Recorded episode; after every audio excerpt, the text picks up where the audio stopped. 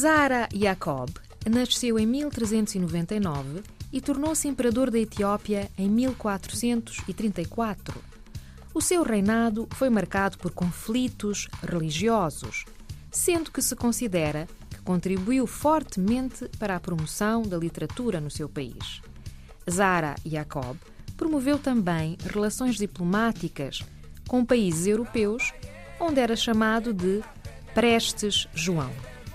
Faleceu em 1468.